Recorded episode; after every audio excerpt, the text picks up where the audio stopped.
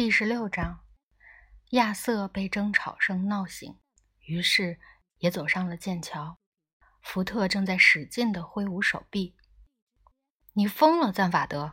他说，“玛格里西亚是神话，是幻想故事，是想让孩子长大后当经济学的父母讲的床边故事。是，我们此刻正绕着他转呢。”赞法德坚不改口。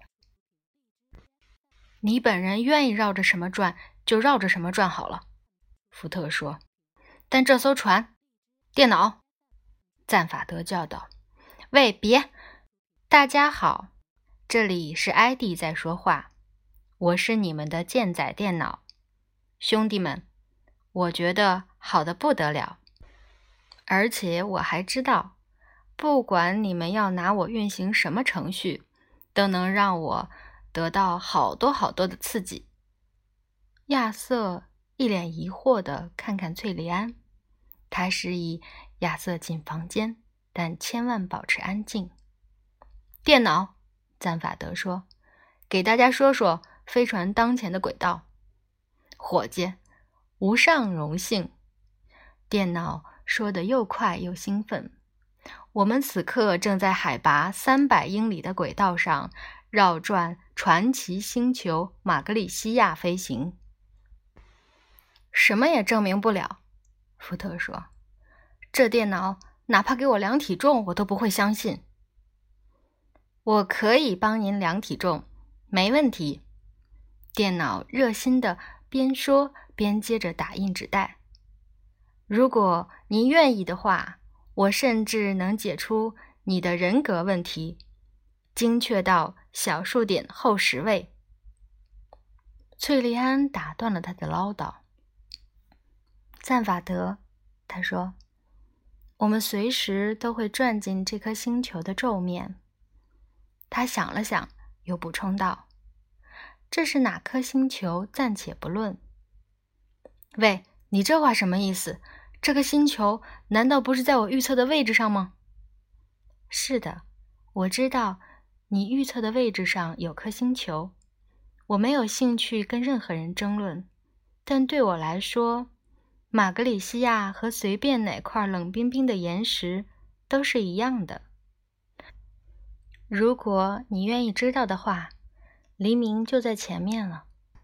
好吧，好吧，赞法德嘟囔道：“至少让咱们的眼睛享受享受吧。”电脑，大家好。有什么我能？给我闭嘴！再让我们看看那颗星球。黑暗而单调的画面再次充满了屏幕。那颗星球在飞船之下缓缓转动。他们在沉默中看了几秒钟。赞法德兴奋的焦躁不安，难以自制。我们正在跨越页面。他用刻意。低沉的声音说：“星球仍在转动。这颗星球的表面就在我们身下三百英里。”他继续说道：“他正在努力恢复这个伟大时刻当拥有的场合感。”玛格里西亚，福特表现出的怀疑让他气恼不已。玛格里西亚，再过几秒钟，他继续道。我们就将看到来了。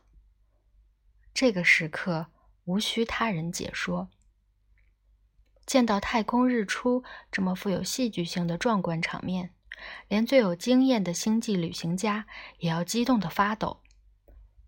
而双星日出则更是银河系难得的奇观之一。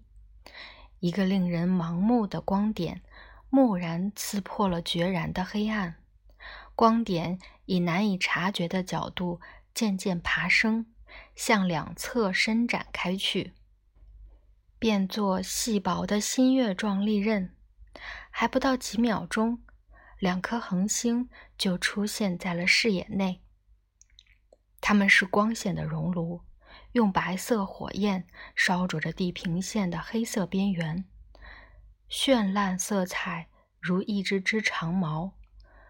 凶猛的刺穿了船底稀薄的大气层。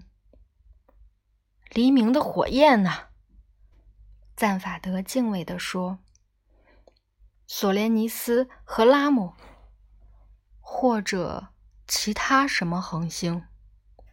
福特悄悄地说：“索连尼斯和拉姆。”赞法德坚持道：“两颗恒星在太空的深渊中闪耀，剑桥上回荡起灵魂般的低沉乐声。”马文讽刺地哼起了小调，他实在太憎恶人类了。福特望着眼前由光构成的奇景，兴奋在他的内心燃烧起来，但仅仅是那种看见一个陌生行星的兴奋而已。对他而言，看看这颗星球的模样就足够了。他心底略有些不悦，因为赞法德。居然非得给这幅景象添上些愚蠢的幻想，否则那家伙就兴奋不起来。马格里西亚什么的显得太幼稚了。难道见到一个美丽的花园还不够，非得相信里头还有小精灵跑来跑去才行吗？马格里西亚什么事情对于亚瑟而言完全无法理解。他凑到翠莲身边，问他究竟发生了什么。我只知道赞法德告诉我的事情。他悄声说：“听起来，玛格丽西亚是很久很久以前的传奇故事，没有谁认真相信，有点像地球上的亚特兰蒂斯。不过，按照故事所说，玛格丽西亚人能够制造整颗整颗的行星。”亚瑟冲着屏幕眨了一会儿眼睛，觉得他漏掉了什么特别重要的东西。忽然，他意识到了，那到底是什么？这艘飞船上有茶喝吗？他问。黄金之心号沿着环绕轨道前行，这颗行星的更多面貌展现在他们的脚下，两颗恒星。高挂在黑色的天空之中，辉煌灿烂的日出也已经结束。行星表面在正常的阳光下显得贫瘠而令人生畏，灰蒙蒙的积着厚厚的粉尘，地面很少有起伏，看起来如地窖般寒冷而死气沉沉。远处的地平线上。不时浮现出让人燃起希望的轮廓、沟壑，也许是山峰，甚至也许是城市。但到了近处，线条总会渐渐软化，融入毫无特征的环境。他们没有发现任何东西。这颗行星的表面已被时间磨平，已被缓慢流动的空气磨平。迟滞的空气虽然稀薄，但却在地表蜿蜒爬行了不知多少个世纪之久。很显然，这颗行星非常非常古老。福特望着在脚下移动的灰色地貌，不禁泛起一阵怀疑：这颗星球所经历的时间太过漫长，搅得他心头阵阵不安。他感到时间犹如食物般的存在。福特清清嗓子：“ 即便假设他就是，肯定是。”赞法德说。“但实际上却不是。”福特继续道。“你又打算怎么样呢？这里啥也没有，地表上啥也没有。”赞法德说。“好吧，好吧。”假设的确有什么，我想你也不纯粹是为了产业考古而来的吧？你到底在找什么？赞法德的一个脑袋别开视线，另一个脑袋连忙跟着去看前面一个脑袋在瞅什么，但前一个脑袋根本没有在认真的看任何东西。好吧，赞法德轻描淡写的说：“一部分是好奇心，一部分是寻求冒险的感觉，但大部分，我觉得是名声和金钱。”福特向他投去尖锐的视线，他有一种强烈的感觉。赞法德根本不清楚他为啥要到这儿，知道吗？我非常不喜欢这颗星球的样子。翠莉安打了个寒战。啊哈，别在意，赞法德说。旧银河帝国的半数财富就存放在这儿的一个什么地方。他花得起钱，让他显得如此寒酸。胡扯，福特心想。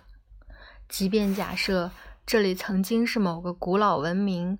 在化为尘埃前的家园，即便假设了许许多多非常不可能的事情，以任何方式存在这里的某个地方的巨大财富，到了今天也不可能存有任何意义了。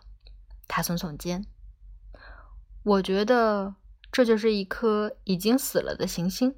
他说：“这个悬念都快弄死我了。”亚瑟烦躁地说：“现如今。”压力和紧张在银河系的各个地区都成了严重的社会问题。